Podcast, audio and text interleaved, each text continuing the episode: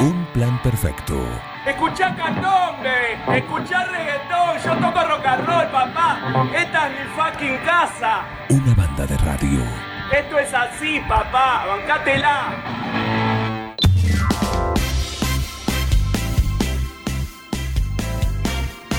Seguimos acá en un plan perfecto en esta última hora del programa. Gracias por estar ahí del otro lado. 106.9 www.forti40fm.com.ar el 1551-7609 para los mensajes, de WhatsApp y el 524060 habilitado para, para comunicarse. ¿eh?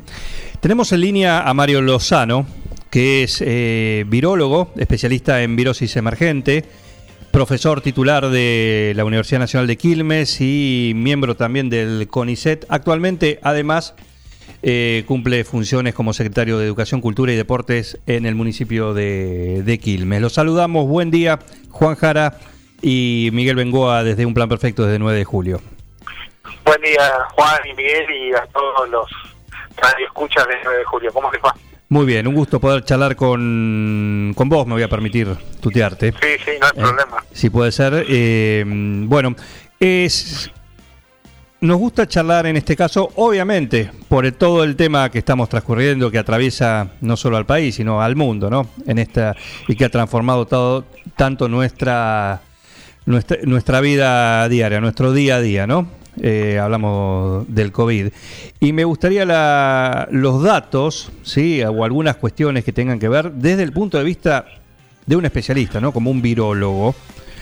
Eh, en cuanto en cuanto a esto y más que nada en el en cómo la necesidad de, adaptarnos rápidamente sí la verdad es que lo primero que hay que decir es que esta situación que nos planteó la pandemia por este coronavirus eh, y que produce esta enfermedad que llamamos COVID-19 es inédita en la vida de todo lo que estamos escuchando y de todo lo que estamos viviendo en el mundo.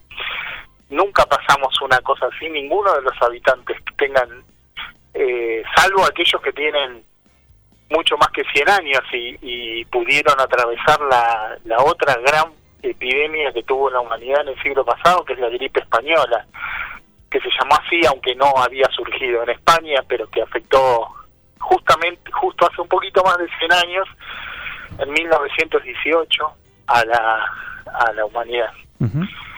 Y eso nos obliga, porque no hay memoria histórica, a tomar eh, precauciones para las que no estábamos acostumbrados, no, no, no teníamos, y estos cambios culturales que han sobrevenido eh, son complicados de aceptar porque la verdad es que sobre todo para nosotros los argentinos con eh, esa familiaridad en el trato que solemos tener eh, con nuestros amigos, amigas, con la gente que conocemos, nos cuesta mucho adaptarnos a, situaciones de, aislamiento social, de, de separación, de, no de no poder abrazarse, de no poder eh, compartir un mate, de no poder eh, estar en reuniones.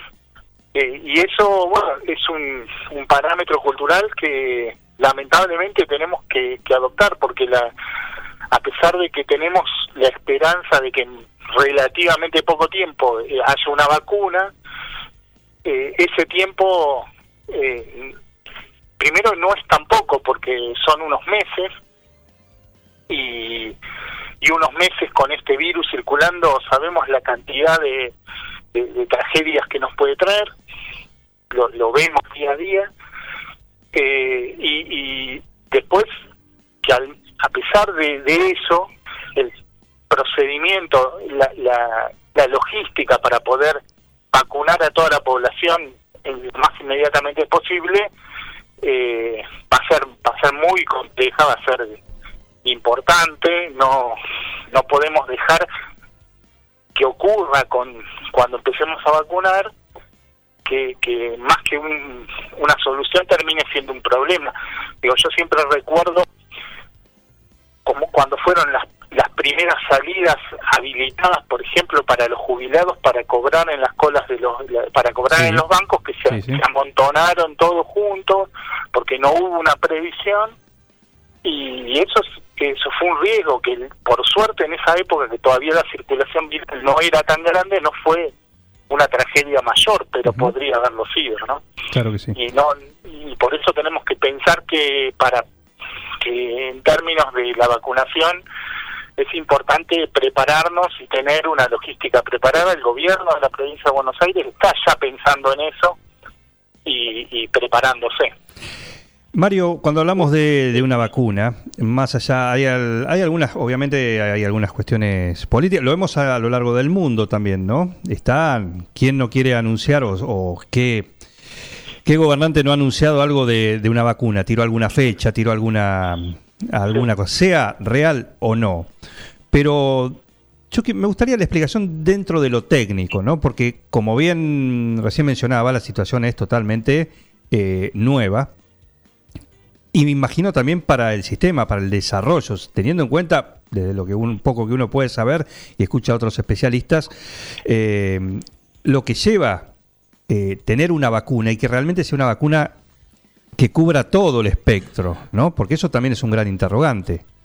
Sí, mira, las vacunas para, eh, para poder aplicarse a la población tienen que, que contemplar dos, dos aspectos esenciales. Uno es eh, la eficiencia, o sea, que, que la vacuna haga lo que dice que hace, que es protegernos contra una enfermedad. Uh -huh. Y lo segundo es la seguridad, o sea, que la vacuna no haga lo que dice que no hace, o sea, claro. que no nos enferme más de lo que nos cure, para decirlo en términos más concretos, ¿no? Uh -huh. Y todas las vacunas tienen lo que llamamos efectos secundarios, pero a veces esos efectos secundarios son muy leves y entonces se acepta su distribución. Muy leves me refiero, que nos hincha a veces el brazo donde nos vacunaron o eh, nos da un poco de fiebre, pero nada grave. Eh, y hay otras vacunas que han, eh, se han desarrollado en algún momento y que producen efectos secundarios más graves que, que tienen que ver con encefalopatías, por ejemplo, y que hay que o sea, problemas en, en, el sistema nervioso que, que hay que controlar que no lo produzcan estas vacunas o, o alguna distorsión en el sistema inmune también. Eso se logra en cuando una vacuna, saber qué pasa con esas dos cosas, se logra cuando las vacunas atraviesan las tres fases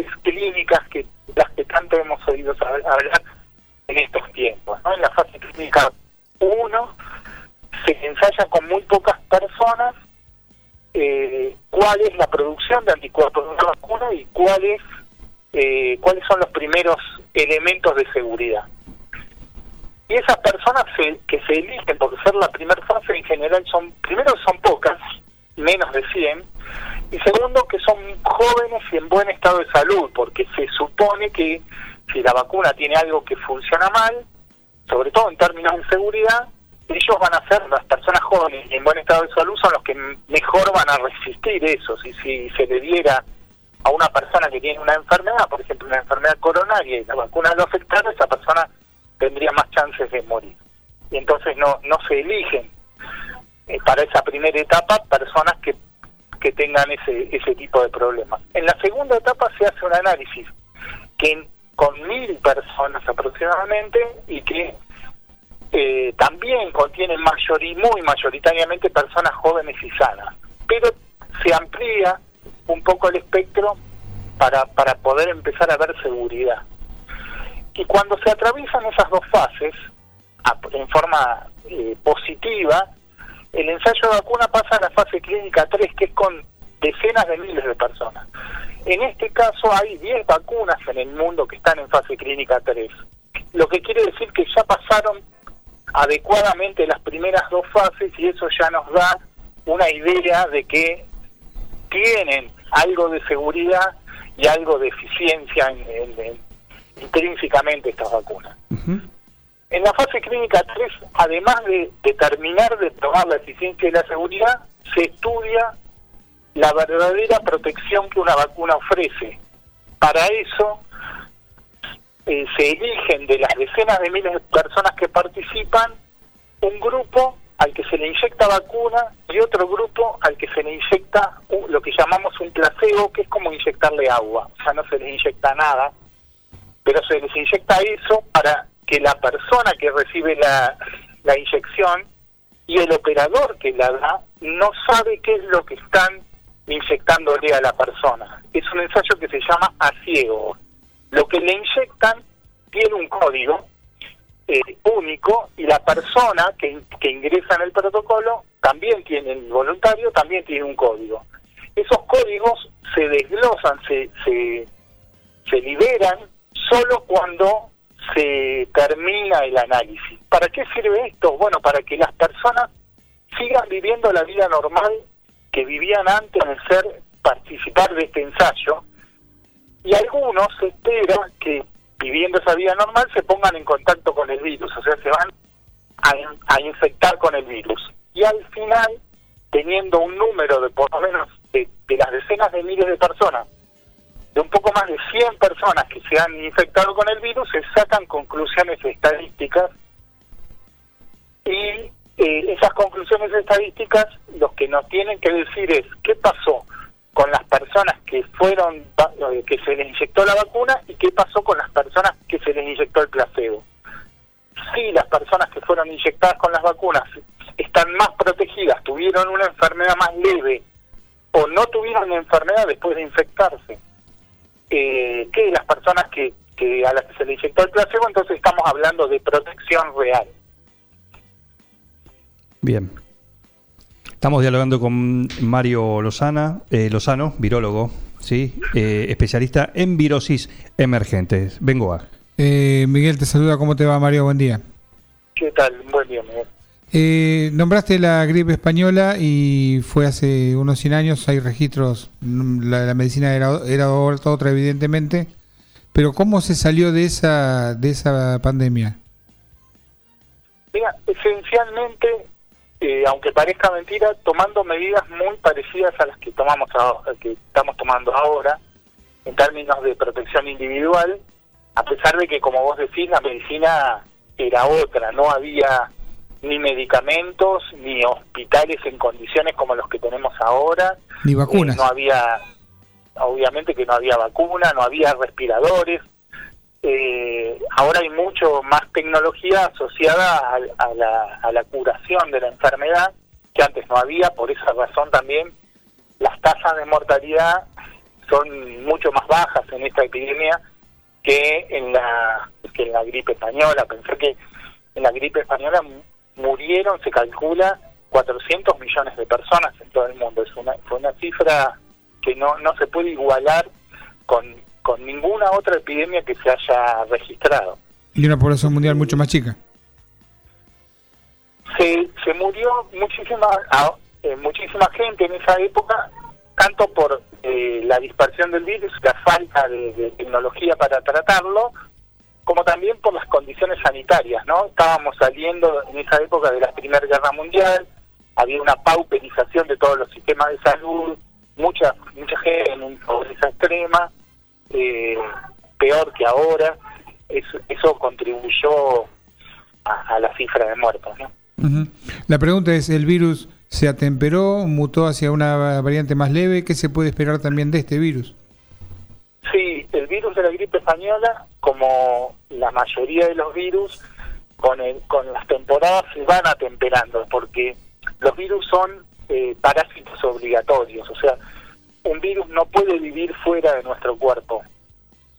Necesita un huésped. Eh, de, de, de, nuestro, nosotros como anfitrión, como huésped, nos necesita. Entonces, si que un virus eh, si la estrategia biológica de un virus es matar muy rápidamente a su anfitrión, el virus también muere. No le funciona. Y entonces, como estrategia evolutiva, es mala eso. Y con el tiempo, eso va cambiando de manera que el virus se adapta al anfitrión. Y la adaptación va a implicar siempre una atenuación de la virulencia, una, una enfermedad más leve.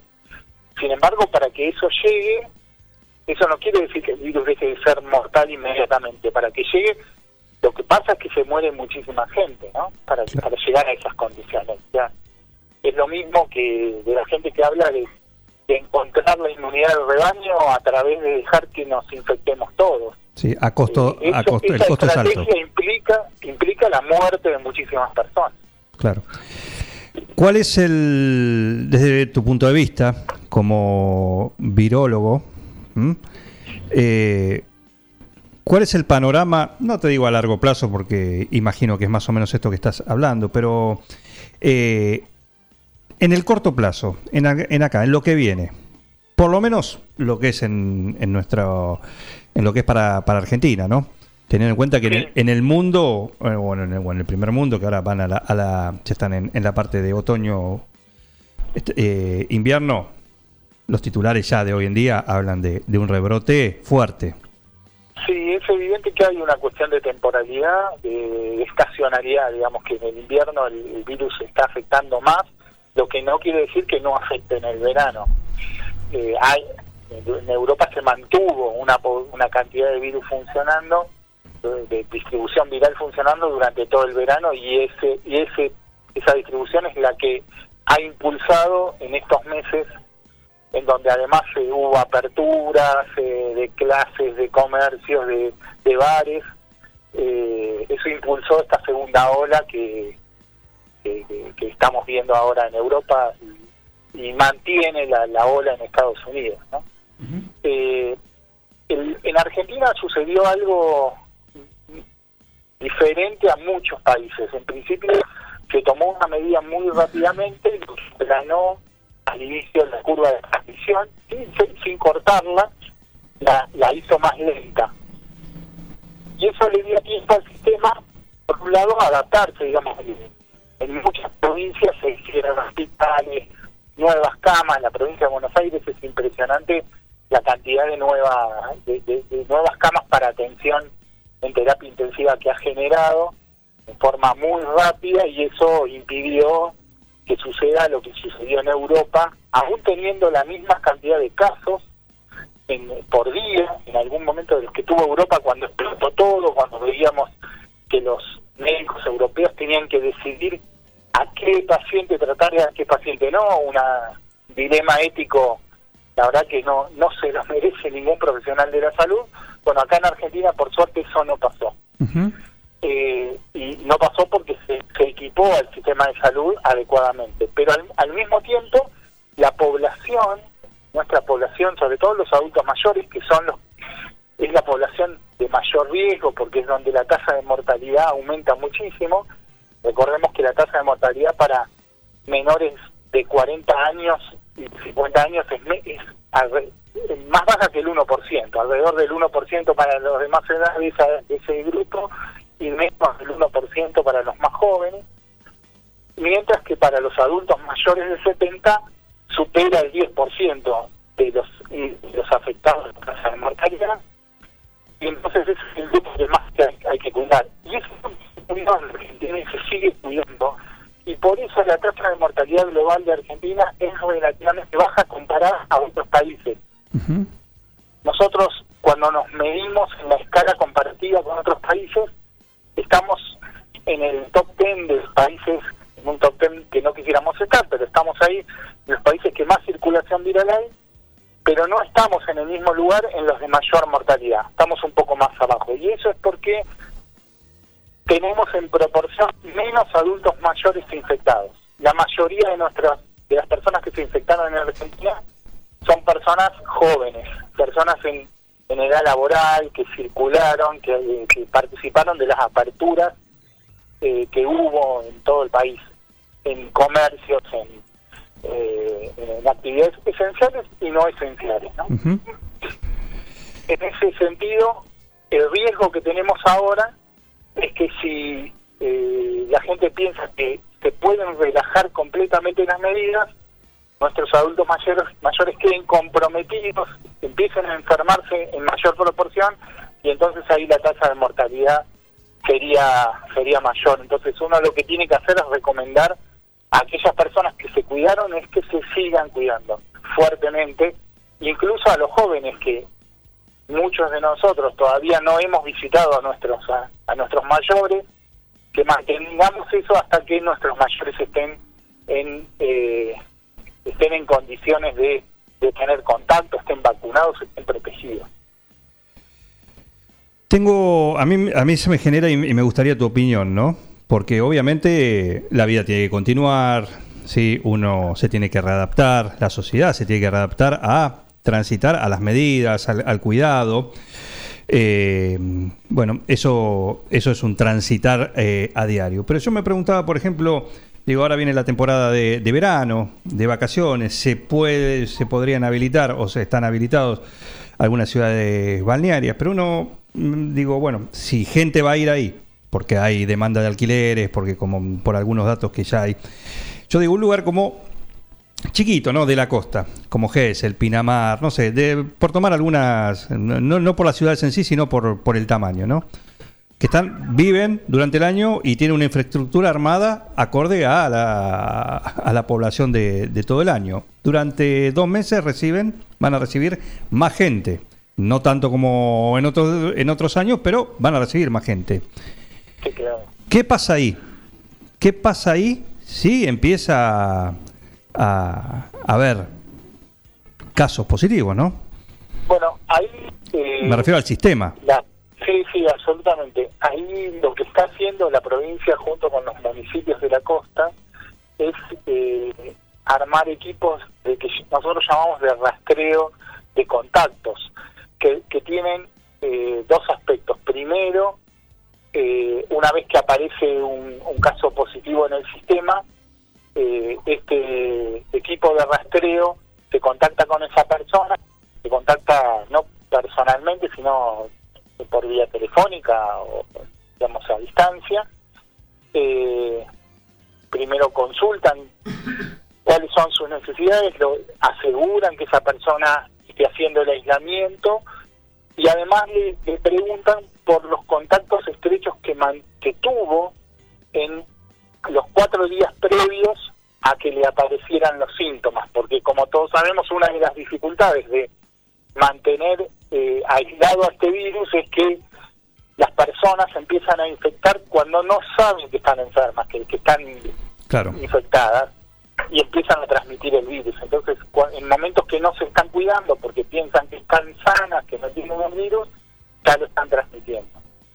y, es- y es muy importante poder entonces ahora detectar a quienes fueron los contactos estrechos para pedirles que se aíslen y además ellos mismos indiquen cuáles fueron sus contactos estrechos en, en- el mismo momento, eh, digamos, en esos cuatro días eh, previos a, a los que eh, le aparecieron los síntomas al primer a la primera persona.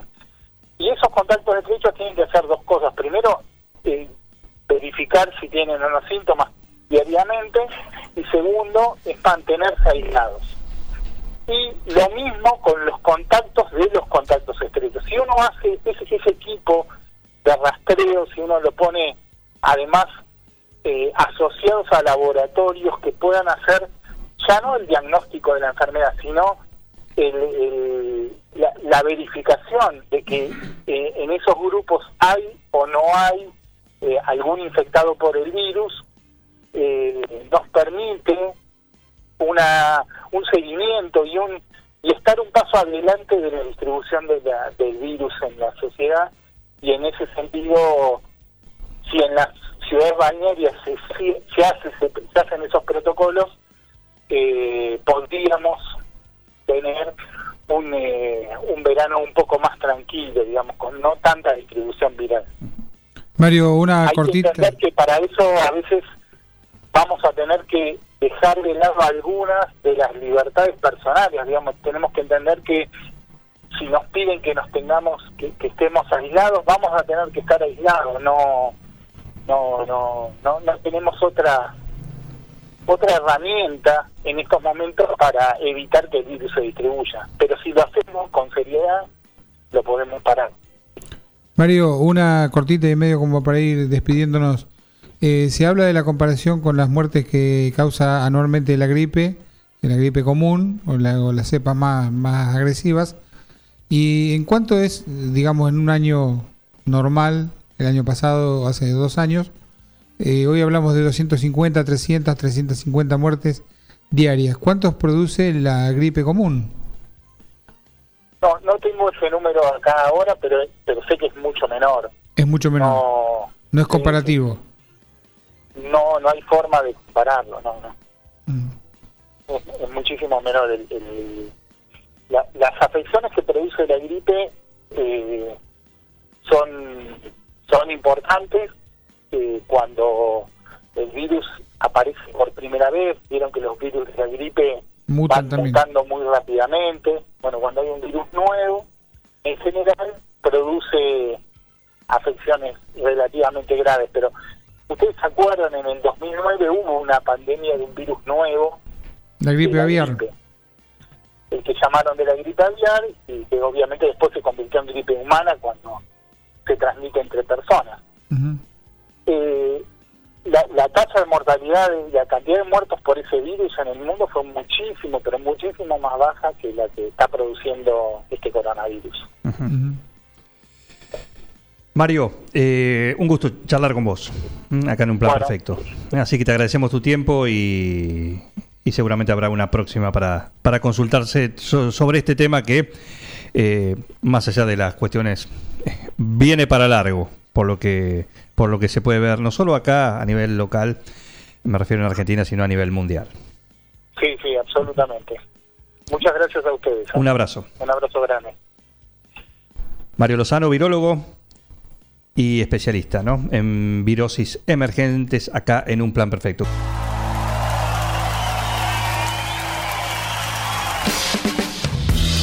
Sumate a esta banda de radio. No, not you, not you.